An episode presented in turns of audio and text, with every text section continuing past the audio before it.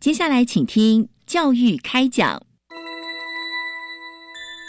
越学越多，越学越好玩；越学越多，越学越好玩。如果教育是春雨，我希望能滋养每一颗种子；如果教育是阳光，我希望能活络伸展每一株幼苗。聆听学子心声，分享教学心得，关怀环境变迁。扩大教育资源的平台，欢迎收听李大华主持的《教育开讲》，教育从倾听开始，一定划得来。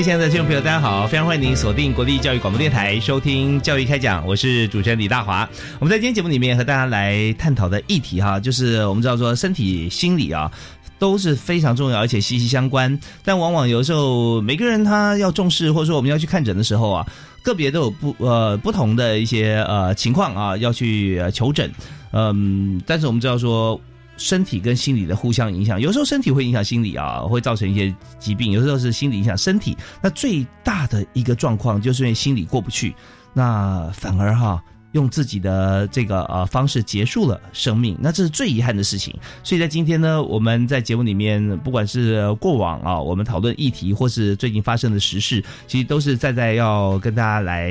恳谈，在不同的世代，我们有不同的。心理的状态啊，有不同的外在的因素会影响到年轻人啊，他怎么样来呃完成他完整他自己的生命这件事情。所以，我们今天特别邀请了国立台湾大学公共卫生学院健康行为与社区科学研究所的张书森副教授来谈校园自杀自伤防治的实务啊，教授好。你好，是非常欢迎呃张老师啊来我们节目呃来谈。那老师，我记得上次我们有来探讨过啊相关的议题，但是以这次来讲，我们就觉得说呃年轻的生命真的非常珍贵了啊。那但是在自己哈有时候往往很年轻的时候，只看到自己觉得呃自己的缺点，或者说看到全世界都是美好的，他就看到那一点他觉得很不完美的地方啊，反而会会受不了。所以我们想呃从各个面向来谈啊，现在谈谈。呃，究竟哈为什么或到底什么是自杀行为跟自我伤害啊？有时候出现的行为，呃，可能自己不觉得或家人不觉得，但他却已经是非常严重了啊。是这方面，我们是不是先可以来谈一谈？是，就是自我伤害了，嗯或甚至以结束呃自己生命为目的的自我伤害，也就是说自杀行为。嗯哼，它是呃从想法到行动，乃至于就是造成伤害，甚至。呃，死亡一个结果哦。那呃，有几个这个名词，我们用来啊描述这些行为的时候，呃呃，如果说我们可以做一些澄清哦，那也许呢，呃，也可以使用一些比较中性的名词，那鼓励有需要的人可以求助这样子。是，比如说呃呃，自杀这件事情啊，那呃，如果是。导致死亡的结果就是一个自杀或者自杀身亡是。在中文里面呢，这个自杀这个字眼有时候也会让我们比较混淆，因为我们有时候会把它当做一个动词来使用哈，比如说某某人啊，某某名人哈，那呃发生自杀的事情，那其实我们不太清楚说这是到底是导致死亡哈，还是只是一个行动一个企图这样子。所以如果说导致死亡的结果，也许我们就说自杀或自杀身亡。如果是呃，一个行动的话，我们叫它企图。哦，那我们不会建议说，呃，有些人会使用不遂啦或者未遂这些字眼，这样子，这也是很常用的啊。那因为这些会让人联想到说，好像是一个犯罪行为。哦，那通常跟杀人连在连在一起，是用自杀这反而好像会混淆了。是是，所以会建议用一些中性的名词啊，我们用自杀呃身亡。来描述一个死亡的结果。如果没有死亡的话，就是自杀的企图。那不用，不建议用不遂啦、未遂啦，或甚至失败跟成功这些，呃，不是那么中性的字眼。是是，OK，所以说在这个自杀行为方面哈，那但自我伤害有的时候自我伤害的程度如果重，会导致身亡哦，那就真的就自杀身亡哈。那当然这个部分我们就会希望说不要有这遗憾的事情发生啊。那再回头每个个案都可以探究它的原因啦。那发展的过程里面又有的时候是助长啊这样子的行为发生，甚至它有个不好的结果。那但也有很。很多的机会或可能哈，它是可以呃回头的啊。那这边其实就真的需要大家的关心。所以现在来讲哈，我们看到嗯，为避免这些呃状况产生的话哈，那尤其是在年轻的生命的身上，像儿童、青少年，他们的这自杀跟自我伤害啊，问题最常见的会是在哪里呢？就是自我伤害这一个行为啊，嗯嗯，那依照过去的这个调查，那他是。在呃可能接近青少年的时候呢，呃开始增加这个情况，嗯嗯，绝大多数这样的行为发生呢，可能有两大类，呃主要可能相关的原因哈，一类是说有一个非常呃不舒服或者是痛苦的情境这样子，那他的目的呢是为了呃处理这个困扰的情况，嗯。啊，那。呃，有些人其实并没有呃结束生命的企图，他是以自我伤害的方式，嗯，好，然后呃有可能呃伤害自己的呃皮肤啦、手背啦、然后割啦这些方式，是上面拿刀会割自己的手啊、手腕啊，是一条一条的。那呃不了解的人，或是说呃旁观的朋友啦、同学啦、老师哈，甚至这个父母亲哈，可能会觉得难过，或甚至觉得很焦虑、紧张哈，会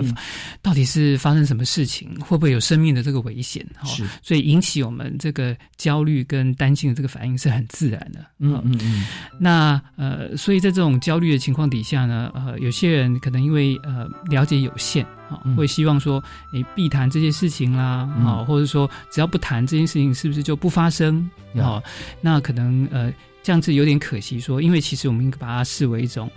一种重要的讯号。哦，这个讯号是代表当事人呢有一个非常不舒服的处境。嗯，那他采取的一个方式呢，来从这种不愉快的处境当中，可能是转移注意力。啊，当然也有一些人呢是希望呃结束生命来结束痛苦。但他的目的呢，是为了处理这个痛苦的情况啊，反倒呃，这个结束生命或者自我伤害是一个手段这样。嗯嗯，OK，所以我们就就就想说，他为什么会做这些事情、这些举动哈？我们要把它发掘出来，然后看怎么样把这件事情给改善了。啊，不然的话就永远只是呃所谓的治标嘛啊，要不然就不要做这个行为啊，或者把你放在什么地方啊啊，就不人不是东西，不能放在什么地方，就是带你去一个什么样的环境啊啊改变。可是如果说嗯原始的这个问题并没有获得解决啊，那他还是一样会采取不同的方式啦。那像刚才呃张淑生老师有跟大家谈到说，好像他可能也也许拿刀或怎么样割自己的皮肤，那也许有些看起来不像，但意思差不多。有些好像会拔头发，一根一根这样拔拔拔啊，像这那也是在这个过程当中，他可能有一些疏解，或者说他可以控制啊，或者他有什么呃反向来思考，说他做完成什么事情。像这些都算嘛，是不是？是他的动机呢？可能包括转移注意力啦，哈，处理痛的感觉，或甚至呃处罚自己，哦，嗯，那呃或是跟人家沟通表达啊一个心里面难过的一个感受，哦，有时候也是有一种沟通跟表达的这个用意，所以无论如何呢，都把它当做是一个不可忽视的讯号，好，这个讯号代表当事人呢有一个呃不愉快、极度痛苦的状况，然后呃需要。呃，被了解是那呃，不过一开始这个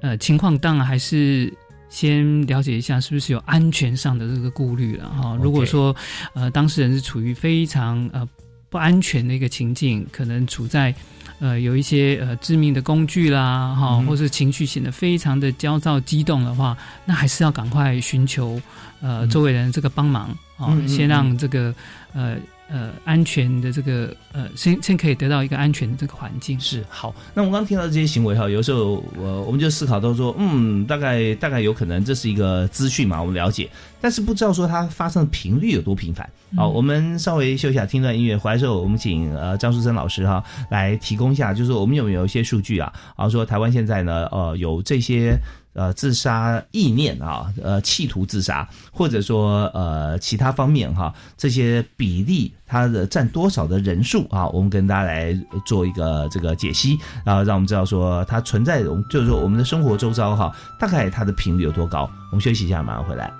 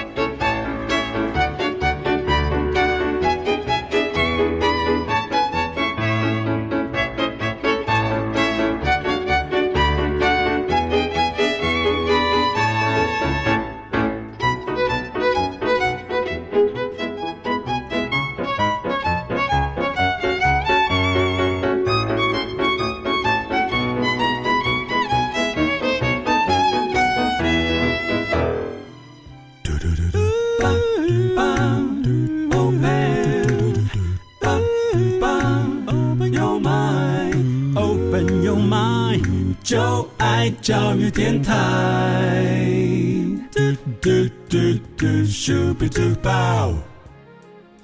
锁定我们的频道——国立教育广播电台，收听教育开讲。我是主持人李大华。我们今天在节目里面，我们谈的是一个心理层面的议题。但是有时候我们常常看到发生到一些呃青少年会自伤的一些行为，自我伤害。那么我们今天就特别针对这个议题哈，呃，请到了我们在呃教育电台也是我们的好朋友，专业的特别来宾是国立台湾大学公共卫生学院健康行为与社区科学研究所的张书森副教授。那呃，刚才张老师有跟大家。提到说，在呃整个发展的过程里面，有时候他的就是一个心理的状态，他拿着刀子去割自己的皮肤，呃，也许在手腕的部分，他并不是说啊不活了啊，他他就抒发一些自己心中的一些压力，那他可能出现在各各方面不同的行为，但是也有可能在这个问题没有解决的情况底下，他越来越悲观，最后就真的结束自己的生命，就造成很大的遗憾。所以我们在这边，我们继续要请张树森副教授张老师来谈一下，就是在整个。这些呃发生的几率上面哈，呃，也许现在家里面哈有小朋友，或者说小朋友已经长大了，或者说还没有结婚，啊，可是我们想了解一下，在呃所有发生像这样自伤行为，甚至演变成自杀的一个行为哈，大概占比是多少呢？嗯，呃，如果是呃最不幸的这个自杀身亡哈，嗯，其实呃他呃其实相对罕见的。啊，不不是那么那样的常见。是，虽然呢，台湾人口有两千三百万，那那每年呢，大概有将近不到四千的人自杀身亡。嗯嗯，所以他的这个机会呢，大概就是十呃万分之一二左右这样子一个情形。是，那如果是呃行动啊，但是没有导致死亡这个结果，那就相对更常见一点了。嗯，可能有到千分之一啊到五之间。哦，那如果是想法。那这件事情呢，就更加的要常见一些。好，如果说根据台湾过去的电话调查，那打电话给一百个人，嗯，那问说过去一年当中呢，有没有结束这个生命的想法？那大概可能会有一到五个人说，的确是有这样的想法，又增加了十倍。嗯嗯，OK，所以那如果挂在口头上那不算了。哎呀，我不活了，什么这种，好，那就常变口头禅哈。哇，我这今天很想往生那种感觉。好，那这种都是。好像玩笑话，但是呢，我们知道真正有这个想法念头的话，大概占百分之一到五的人，一年里面会有一次这个想法啊。所以那这就是一个我们的调查数据。那我们再看哈，年龄这件事情也是重点哦。就说台湾现在自杀率随着年龄增加啊，那自杀在每个年龄层哈啊，现在我们怎么看呢？是，那呃呃，有时候在媒体报道的时候，我们特别。呃，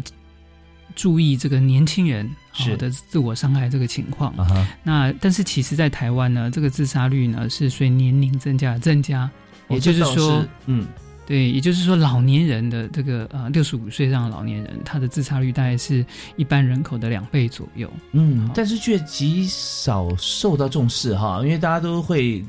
感叹年轻的生命消逝，觉得他这边大好前程就就在脚下要往前走了，就要就突然结束。可是对于这个老人来讲，反而没有那么多的关注，因为报道上也觉得说他比较。平淡一点，嗯嗯，对，所以这个呃老年人的确是值得呃关心的族群哈。他但是所幸台湾呢，过去二十年的这个自杀率的这个趋势啊，其实老年人的这个自杀率虽然是相对比较高的，但是它持续是在下降。哦，那如果是中年人的话啊，那呃因为中年人毕竟还占是占我们社会里面人口的主要的。呃，比例，嗯，所以如果以自杀人数来看的话呢，其实中年人人呃是占自杀里面的绝大的部分，所以中年人职场的心理健康还是很重要的。嗯，那如果是年轻人的话呢，呃，所幸啊，他的这个自杀身亡呢，其实相对是一个罕见的事情。是，但但是呢，呃，当然每一个呃都会对。呃，不只是个人，对于家庭啊、学校园啦、哈、呃亲戚朋友都造成很大的这个影响。而且年轻人呢是相对身体健康的这个族群，那所以自杀身亡呢就变成年轻人的主要死因。所以在台湾的话，四十五岁以下的这个呃青年的这个族群呢，呃，在历年来呢自杀都是排名第二位的主要死因。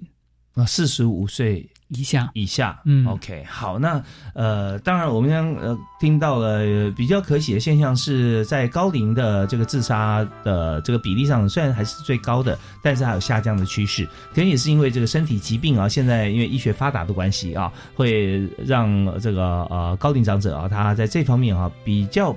不太有后顾之忧，因为保险制度也好，也不会花太多的这个资源哈。好，那再反过来看。我们看到另外一个现象，就是青少年这一部分啊，被大家关注啊，呃，而且因为比较少嘛，所以新闻就是这样子。它如果常常发生，它就不会上新闻了。就是九九啊，或者说它比较不一样，它就上新闻。但我想跟呃张老师讨论一件事情，就是呃，虽然它的发生率并不是这么高啊，被大家重视，但是呢，现在看起来是不是有增加的趋势啊？嗯，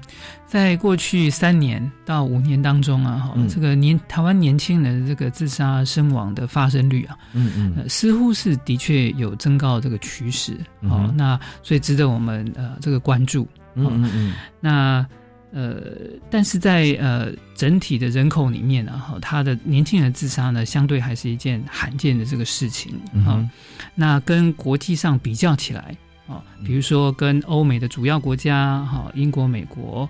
呃，这个，那以及我们的附近的国家，日本、韩国比较起来，我们年轻人自杀率呢，其实没有相对比较高，啊，所以虽然这个问题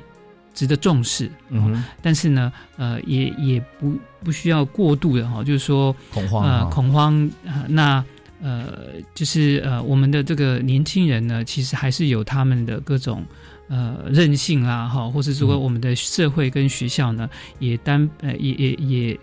呃，有很大的保护的这个作用哈。虽然我们年轻人当今有各式各样的生活的压力哈，在现在的社会当中呢，但是呃，台湾年轻人的这个自杀身亡率呢，相对于这些国国家而言，相对事实上还是偏低的。嗯嗯嗯。OK，那但在这个呃，大家想探讨年轻人现在的自杀哈，自杀率呃，在台湾跟以前在台湾跟自己比的话是比较。提高啊哈，那但跟国际间比起来的话，我没有那么高，所以看整体全球的年轻人啊，现在自杀率往上增加，是不是跟好像生活习惯啊，或电玩啊，直接 reset 不玩，我们可以重新再来一局的，像这样子的一些思考模式有关系啊？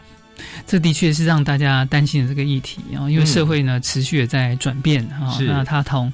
这个呃新的这种科技的这个发展，会让我们担心说会不会对呃年轻的世代，或者说整个社会的心理健康好造成一些负面的影响。当然，它也可能带来一些正面的契机啊，比如说在科技也带来我们新的求助或获得资源这个管道这样子。嗯嗯呃，台湾的这个年轻人这个。自杀率呢？哈，跟其他世界国家相互比较。嗯，那最近媒体呢，有时候会报道说，哎，是不是整个世界上呢，自杀率年轻的自杀率有增加的趋趋势呢？嗯，其实并非如此，并非如此。那呃，比如说在一些英语系的国家，哈，就是呃，美国、英国啦、澳洲啊，哈，的确似乎是有一些增加的趋势。嗯，但是呢，邻近的日本、韩国或是一些欧洲的国家，那那个年轻的自杀率呢，反而是呈现下降的。哦，对，那嗯所以很难说哦，嗯这个呃是不是科技发展哈，或者是说这个网络发达哈，都一定造成了这个负面的影响，甚至导致于心理不健康，这个自杀率增加。其实这个问题呢，应该是蛮复杂的。是那呃，刚才我们看到提到的自杀率有下降，像是邻近国家日本嘛，哈、韩国。那但我们也晓得现在少子化啊、高龄化这个呃也是 M 型的一个情形啊，现在在国际间。越来越变成主流了啊！那台湾当然是一个非常典型的一个一个社会现象，因为我们现在高龄化哈或超高龄化走在日本的后面，但是我们少子化现象却是呃高于日本了啊，就是说我们孩子生的比日本还要少啊，这个比例啊，所以我们看到以日本来讲，他们年轻人嗯自杀率有下降的情况哈，我们也可以思考到，有时候在社会期待跟政策方面啊，其实往往也是可以呃加注更多力量，让年轻人觉得说呃活在当下，或者说生活在世界上自己有责任不说哈，其实充满了这个期待跟乐趣的。那这时候让大家在这个生命刚刚起步的时候，会加上更多的憧憬，对生命有更多的渴求啊，呃，对未来生命阶段性的发展会更多期待。那这也还蛮重要啊，是是是，就是呃，现代的社会当然面临过去世代没有经历的一些挑战了哈。嗯那我我刚才主持人也提到说，我们这个对于心理健康的重视也呃高于以往，我们的知识也增加了哈。那呃这些呢，应该都可以成为未来时代的一个重要的资源。好，我们更了解这个心理健康的议题，那我们更能够呃呃有正确的知识，好、嗯那适当的这个求助的管道跟资源，好、嗯那呃这些呢呃应该都是呃重要的这个一个保护性的心理以及社会这个环境，哦嗯，让这个呃我们的年轻的这个世代呢有可以呃更多这个呃支持以及求助的这个资源，哦，那让这个自我伤害的行为，然后变得并非是在危机当中的一个被常态化的一个行为。好、嗯嗯。嗯那这个呢，哈，应该是从社会这个环境来看待自我这个伤害这件事情，而不只是嗯。归诸于说，呃，个别的这个呃独特的这个因素啦，哈、嗯或是说，呃，我们呃也也强调说，一个社会上对于呃心理健康的看法，嗯，对于求助的一个常态化，嗯好那一个知识的这个增加，好，那这些呢都应该是有呃正面的是。影响影响。对，有时候我们就看到常常自己这个这个坎哈、过不去啊，是为什么呢？那往往是因为觉得说把自己一直逼向，比方说逼向卓越好了啊，那卓越尖端顶尖拔尖 越越来空间越来越小。那如果说这个、呃各种方面不止学问啊，做任何事情都是不进则退嘛，因为已经到了这个这样子的一个地步，然后又被谁追上了，然后又退后一步，觉得说哇，我已经没有退路了。可是事实上，我们知道人生。永远不会没有退路，因为我们走过这些路啊，你随时回去悠游，像就地重游一样，也是非常好的。所以我们稍后啊休息一下，回来之后呢，我们继续请问呃台大张树森副教授哈、来谈一下，既然是我们面对像这个自杀的这样子的一个问题，想要解决，所有朋友啊就希望说你生命这么美好，你就不要走自杀这条路。那我们今天来分析一下它背后的因素哈。所以我们接下来下段节目开始的时候，我们就谈一下自伤或者自杀的行为啊，最常见的理由跟原因啊，到底有哪些？也让关心孩子的师长哈、老师、家长还有同才可以来协助有这样倾向或心理状态的同学哈，能够走出来哈，不要再继续往这个呃越走越窄的路去行走。好，我们休息一下，马上回来。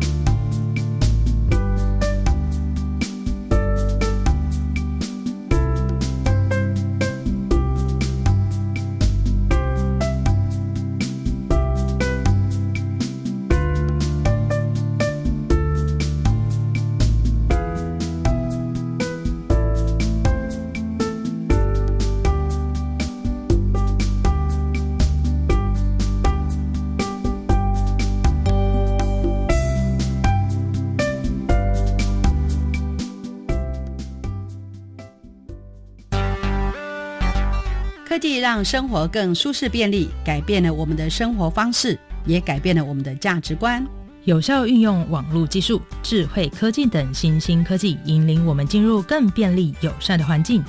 每周三上午十一点零五到十二点，邀你认识生活中的科技。一周一科技，创造科视力，未来 Follow me。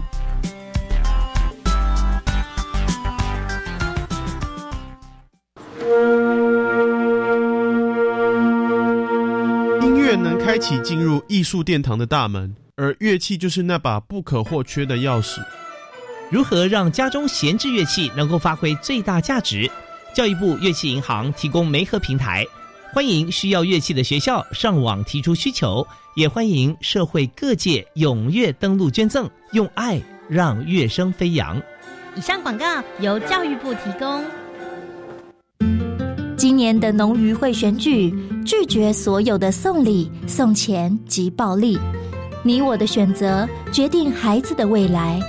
别轻易卖掉孩子的机会。不买票，不卖票，让传承多一份责任。反贿选检举专线零八零零零二四零九九，拨通后再按四。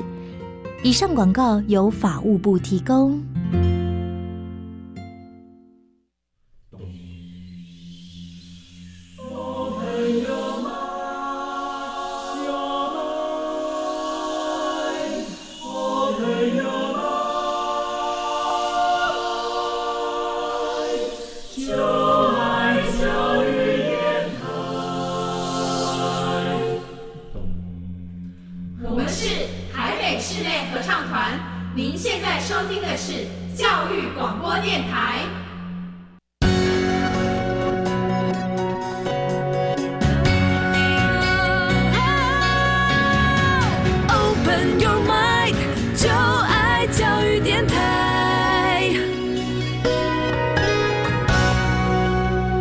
持续锁定国立教育广播电台，收听每个礼拜一跟礼拜二晚上七点零五到八点为您播出的教育开讲节目。我是主持人李大华。那今天在节目里面和大家来探讨的议题啊，就是我们最不希望发生、最希望能够改善的啊，轻就是年轻人哈自杀的这样情况。但在呃自杀这件事情哈，刚才我们特别有访问今天特别来宾啊，我们再次跟大家介绍是国立台湾大学公共卫生学院健康行为与社区科学研究所的张书森副教授啊。刚刚张老师有跟大家分析。哦，就是说，呃，自杀这件事情哈，就我们呃在过程当中，也许他就有自伤的行为啊，自我伤害啊。那但我们就想说，在什么样情况底下哈，会有这样子的一个想法跟行为？所以我们是先请呃张树森副教授啊，来跟我们来谈一下，就是自杀自伤行为最常见的理由啊，是什么原因呢？嗯，自伤或自杀的行为哈，就跟人类的所有行为一样，它的。原因呢，可能就是很多重啊，而且是呃互相影响是，我想一个简单的讯息就是说，没有呃单一的理由可以解释这个复杂这个行为。嗯，那一个人呢发生这个事情，也通常不是只有一个理由所造成的。是，但是呢，我们呃有机会呢去分析了一下呢，全台湾哈这个学生的自我伤害的一个通报的这个资料。嗯嗯，我们也印呃印证了这个情况。我们发现说，这个自伤自杀行为呢是多样化的哦。那譬如说以自杀身亡的这个案例，它里面呃。根据这个资料里面所记录的了哈，当然也有可能这个资料并不是那么样完整哈，但是根据资料里面呢，这最常见的这个可能原因是精神疾病啊，可能有四成多的这个呃自杀身亡的案例哈，就是学生的这个自杀身亡案例，呃，可能有记录到有这个精神心理疾病的情况，是那可能有三分之一的话呢，有记录到家庭问题。那大概有四分之一呢，是说有感情问题。嗯，那但是呢，呃，没有单一一个问题可以超过一半以上啊。也就是说，并非有一个单一的原因呢可以解释大部分的自杀身亡。也就是说，有很多个不同的这个原因，呃，每一个个别这个原因呢，只能解释一部分啊，一部分的自杀跟自杀行为。对，嗯，所以这个给我们得到一个启发呢，就是说我们要了解个体之间的差异性。我们不要过度简化这件事情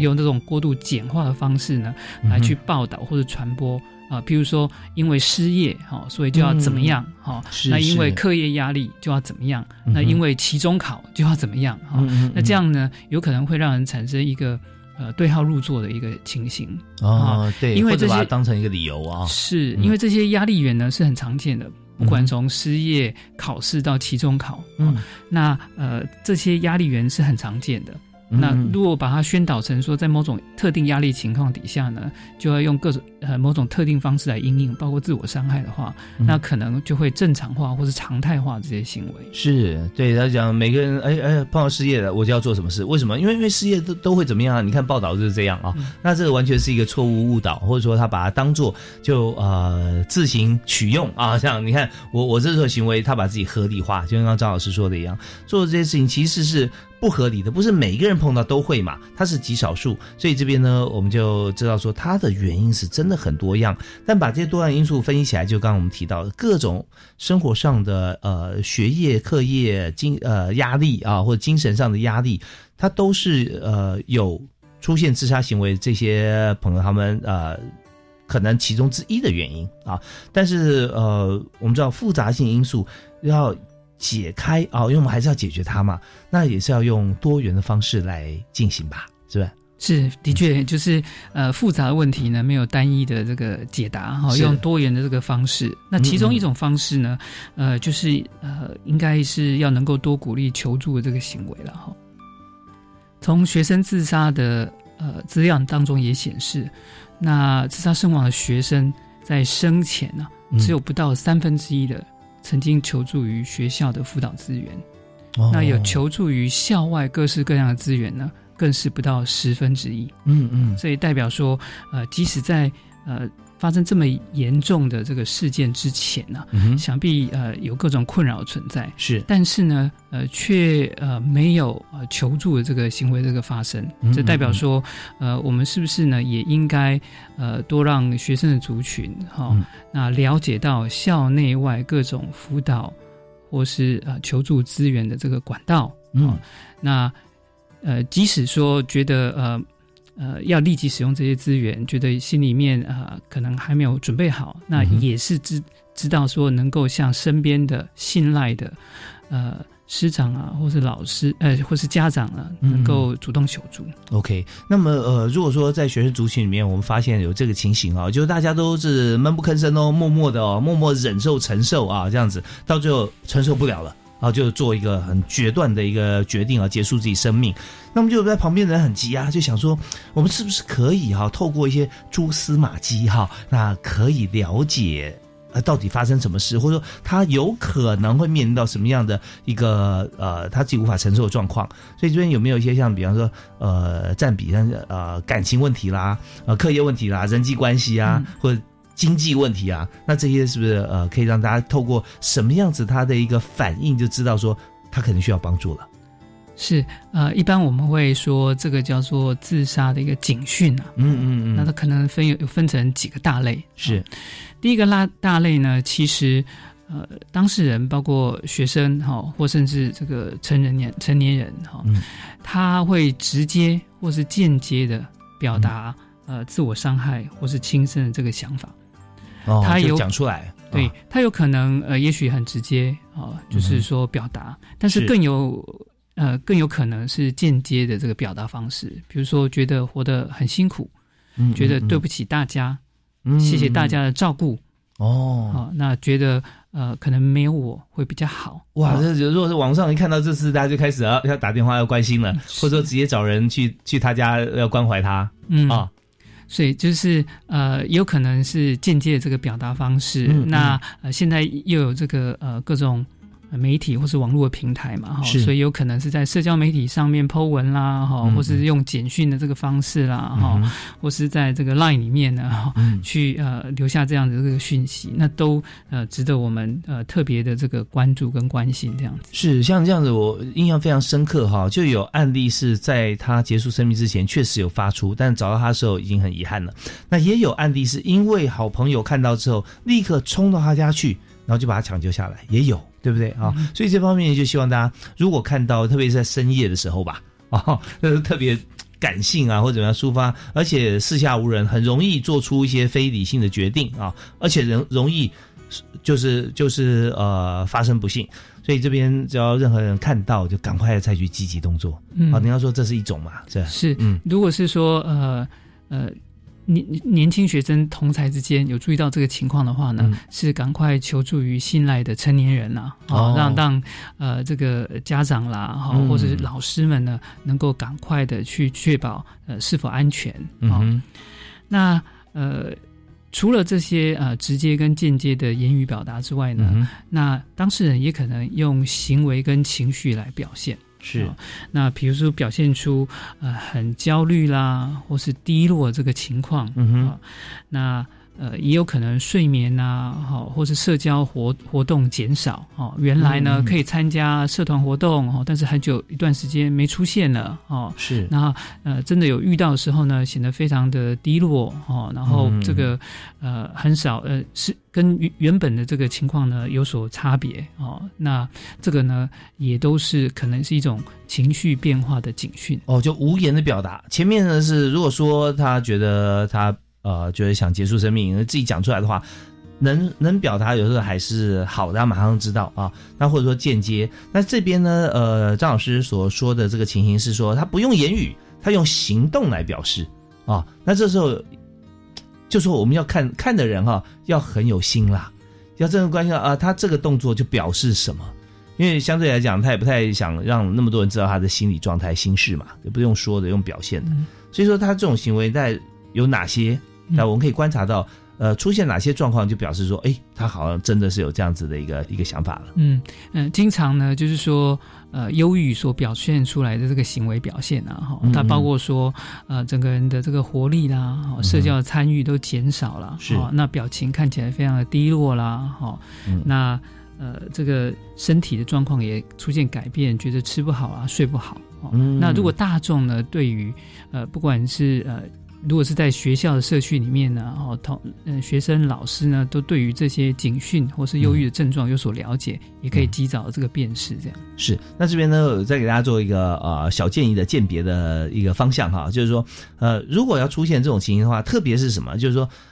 平常很活泼啊，很这个跟朋友这个在一起啊，这个称兄道弟，或者说呃有很多闺蜜啊，大家互相聊天很开心的，就突然呢，他就变得一个人一样。啊，那这时候特别要值得注意啊！哦，嗯，那如果平常就很沉默啊，你很难观察出来他怎么样沉默的，再沉默更沉默哈，所以那那反而比较不容易观察。那通常也不会从这个点来观察啊，那反而是沉默再一点反差，本来是很沉默的啊，本来是很呃怎么样，就突然变得比较比较呃激动啊，比较什么，那那这就抓到反差点，这是很重要啊。所以这边就是张树生副教授张老师来跟大家来来来说明的这一点，就是观察他最近啊有哪些的状况。好，那么呃还有哪一些的情形啊是可以观察点？我们在听一小段音乐回来之后，继续访问今天特别来宾，呃台大的张树森副教授。好，马上回来。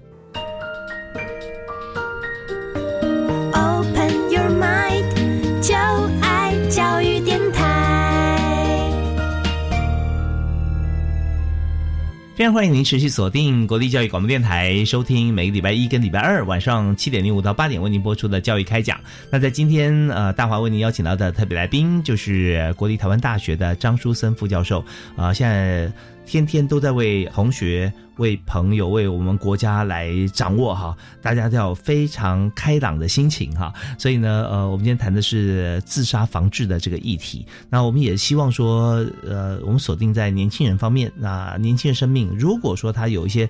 呃，非常不开心啊，很悲观想法，甚至要采取行动之前，一定会有一些警讯，让大家身边的人知道。我们这时候啊，就要多发挥啊，关心朋友啊、同才或者说子女、学生的精神。那刚才张老师有提到说，自杀警讯包含用表达的啊，表达说他嗯觉得想要自杀结束生命，或者表达说啊，没有我也很好啦，没有我会更好怎么样？呃，尤其在夜间啊，这些时候我们都要关心这些行为，或者是他的用行为来表。表现啊，老师有提到说他突然啊改变了他原先的情况啊，吃不好啊，睡不好，情绪低落，社交减少，活力降低，那这些也都是好。那我们还要再关心有另外两项哈，呃也是非常重要哈。如果发现的话，我们应该做呃更进一步处置。所以请张老师为我们来提示一下，还有哪些行为啊？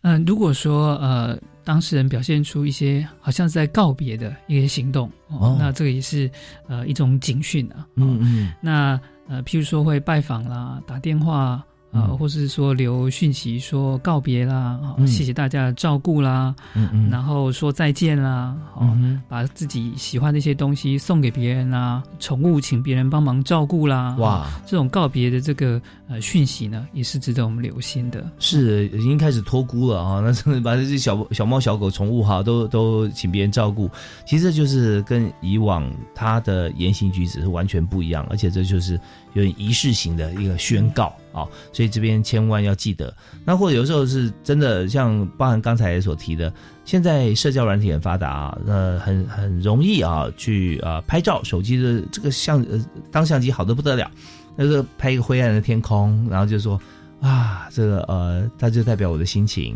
呃，雨天的生活，呃，它有结束的一天吗？啊，等等，反正就类似像这种啊，灰暗的文字加上图片。那也是非常值得大家关注，不要想说哦，你今天诗性大发哈，你的文笔这么好，其实真正要注意是他内心了哈。好，那还有一项是什么？呃，这个家长呢，如果观察到说呃，小孩子出现，或是说呃，子女出现无法解释一些割痕啊、伤痕啊，哈，身上呃有一些呃。出现一些伤口，哦，那尤其是在手腕啊、手臂啊这些地方，哈，那甚至试图去遮盖这些呃伤口，哦，那但是现在有这个社交媒体，有一些年轻人可能是反而会把这些。照片、图文，好抛在这个网络上面哦。那这些你也都代表说，呃，可能有这个自我伤害的行为发生。那在我们所分析案例里面呢，也有呃发觉到说，哎，那有些学生的确会把这些照片呢啊抛上网，哦，那那反而引发哦周围的这个学生可能困扰啦，哦，甚至也产生了这个仿效这个自我伤害的这个行为。是，所以这个呢，也都是值得校园或者家庭面。啊，去特别留意的。OK，好，那这边就是非常直接了。我们看到这个情况啊，就呃，有时候家长都不知道该怎么办的，时候要开始寻求协助啊。那我们要寻求协助的时候啊，有走到这一步，但我们大家都没有依靠了嘛，想找一个靠山。那现在呢，我们是不是有什么单位或什么地方啊，可以来帮大家的忙？是，那遇到这样的事情的话，呃，当然，呃，不管是呃家长或是老师的哈，那呃，有可能是会紧张、焦虑哈，到底发生了什么样的事情这样子？那呃，我们可以先试图先呃照顾一下自己的身心状况这样子，那先呃稳住下来，然后看看呢环境是不是安全的？对，因为你你要照顾这个觉得有有问题的家人或朋友，自己先不能乱了啊，所以我们先照顾自己的身体状况。是，那那确保当事人也是安全的。哦，如果提到呃，如果我发觉非常不安全、担心的情况的话呢，那寻求这个呃警察或是消防队的这个协助呢，哦，当然是这个有救命的这个必要了。嗯嗯嗯。那如果是没有立即生命的安全的话，那不妨呢可以先试图去了解一下啊发生什么事情。是。那这个时候呢，呃，即使只是花个三分钟的时间，嗯嗯，那。不用特别急的去建议啊，或是评论，嗯，甚至批评，那只是用这几分钟的时间去探寻说发生了什么事情。哦，那可能都会有很大的帮助啊。是。用问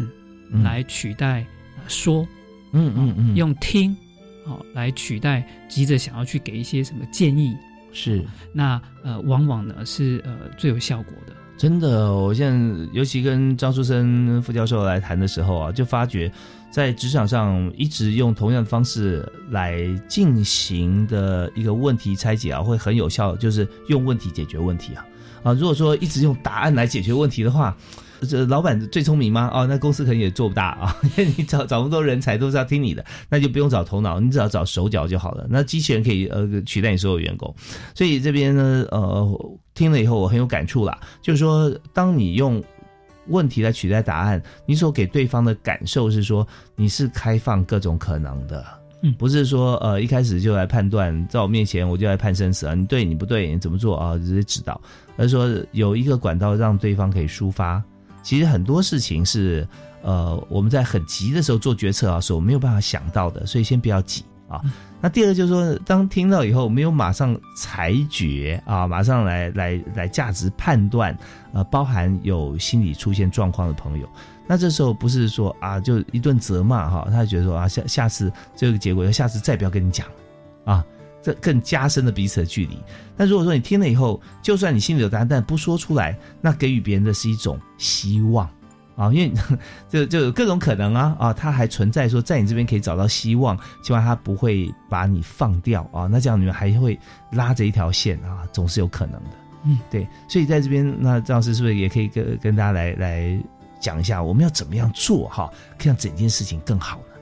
正如这个呃主持人所说的，就是呃倾听啊，可以创造一种连结啊哈。那这个连结呢，呃，往往是在资源危机当中。一个非常关键、有效的这个元素，嗯，那怎么样促进这个元素的发挥呢？啊，这个倾听的呃技巧呢，就是要有一种积极的倾听。哦，倾听还是有技巧，我们赶快学一下 啊！这积极的倾听呢，其实呃可以有语言跟非语言的方式，其实它的内容跟行动可能可以是非常简单的。嗯嗯，那非语言的这个积极倾听呢，其实很简单的，就是眼神要能够看着对方。嗯嗯。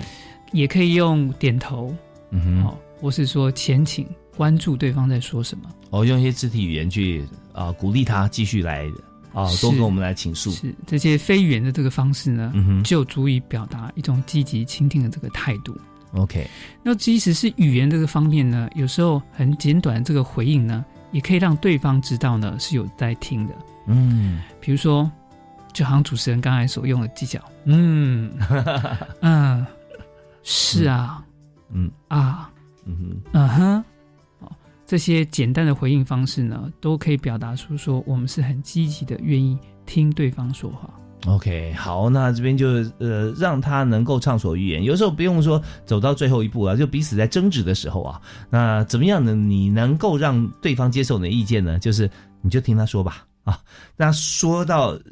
都已经讲完了，该表达都表达完了，然后这个时候你再表达一些你的想法，还有综合他刚所说的部分，那这时候比较能够达成共识啊，因为不然的话就是大家抢着说，然后耳朵也关起来，好，你说啊，三分钟我就能睡觉，然后啊结束了，定好该我了吧，好，我再说，那这样两个说完之后，最后发觉说没有交集，一拍两散啊，那所以刚才张书生老师啊，特别跟大家说，积极的倾听，语言跟非语言。都非常重要哈，没有说你不讲话就就就好像不重要，有时候不会哦，有时候你你说话的声音可能他觉得是干扰他谈话，那干脆你先不要发出声音，但是你要觉得说鼓励他继续讲，呃，你也有在听，他知道说你有接受，他不是白讲哦，你就哦嗯嗯哦是哦哦真的哦很好啊哦对呀啊这些。其实不是故意说出来，而是真的在听，那这时候其实相对来讲。有时候也会改变我们自己原先想要说的话嘛，对不对啊？是，就是说，呃，这个积极倾听啊，哈，不只是在我们日常沟通里面可以发挥效果，那其实对于年轻的呃孩子、学生啊，那或是对于青少年啊，或是对于这个呃大学生啊，他们也是有表达的一些能力的啊，所以，但是也许需要更多的一些时间啊，然后让呃他可以试图去呃。表达说内心的一些想法，遇到什么困难啊？那那以成年人的这个比较成熟的这个应用的这个方式呢，可以提供一些支持跟协助这样子。OK，所以这个就是第二部分的。刚才第一部分是呃问问跟听啊，那第二部分就是怎么样的回应啊。回应那回应的话呢，呃，就是呃一开始是表达关心。是，就说啊，原来是发生这样的情况，难怪会有这样的情形。嗯嗯，那呃，理解对方了哈。是是，那呃，那怎么样一起来这个面对这个问题？嗯，好，那怎么样可以呃，你希望我怎么样帮忙你比较好呢？啊，那当然，对于比较小的孩子的话呢，那成年人呢，呃，更。是可以采取比较积极的介入这个态度，这样。但是对于青少年或者是说大学生而言的话，那比较有呃自由的呃自主的意识，比较有表达那个能力的话，就可以花多一点时间在倾听跟理解。是因为人成长过程中讲，小孩子小的时候啊，他就想藏在你怀里就好了。啊，你就是我，我就是你啊，把他打败啊，啊，爸爸出头啊，妈妈帮忙啊。但长长到一定的一个心理成熟跟身体成熟状态的时候，他也意识到自己是一个个体，所以这时候呢，他但是他并不知道说怎么样是最好，所以但是呃，师长就要知道啊，那时候就尊重他是一个独立个体，听他所说的话，给予他意见做参考。你觉得呢？这样子好不好？给他做决定的一个权利，他这时候会忽然觉得说。哇，真好！那呃，你对我这么好，然后又又这么尊重我，所以彼此之间感情无形中就会呃结合在一起啊，这增长很快速。如果不是这样子，只是还没有讲两句话你就开始插嘴啊，呃开始批评啊，把骂一顿，他觉得我跟你讲什么用呢？你也没有解决问题，反而是让我更受挫啊。所以这边就是老师说的几个办法哈，我们都要交替运用，真的会很不错。好啊，那呃，如果说这方面我们都有，都都达到了，那最后我们还是还需要更多帮忙，好像是不是还还是要寻求协助？是这个第三个部分呢，就是呃，如果还是呃呃问题还是严重的话，哈，或是还是有担心的话，那就是第三步就是一个转介啊，跟寻求援助这个部分是，所以一问听二回应，嗯，三转介。嗯，那这个转介如果是在学校里面的这个资源的话呢，包括呃导师、辅导室，啊，那这些资源都可以使用。那如果是呃。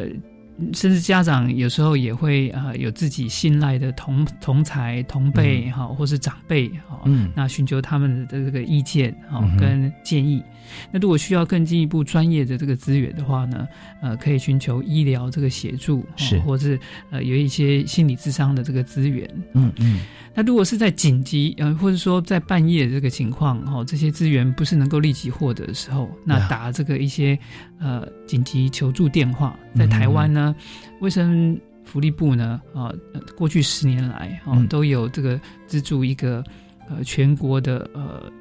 自杀预防专线，叫做安心专线。哦，它的号码呢是一九二五，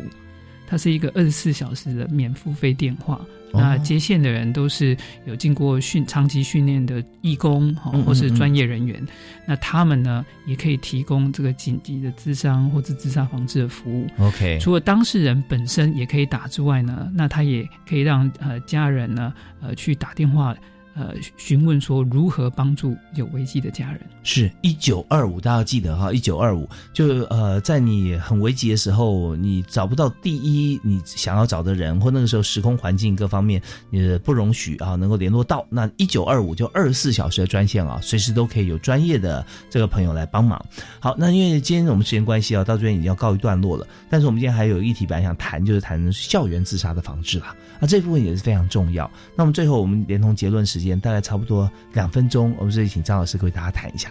是，那呃，自杀行为呢是一个复杂这个议题，好，那要多元的这个管道来应用。嗯，那在校园的这个环境当中呢，其实校园是一个相对安全这个环境了哈，因为有各式各样的资源跟支持。是啊，那如果将来的这个校园生活可以多，呃，更增加哦，校园里面的师生行政人员对于心理健康，嗯，以及自杀防治的议题的这个了解啊跟关注，并且呢，能够运用刚才我们讨论到那些能力跟技巧，并且在有需要的时候呢，知道资源。啊，在哪里？嗯，可以适当的这个转介哦。那这样子的话，创造一个呃，能够主动关怀，嗯，主动求助，嗯的一个安全的这个校园，嗯，那就是一个多层次的校园的自伤自杀的一个防治计划。是。那在校园的这边要资助的部分，除了一九二五以外，哈，我们就有很多资源了，对不对？学校像是有像教育部啊，哦，好几个单位啊，我们都可以来一起来协助。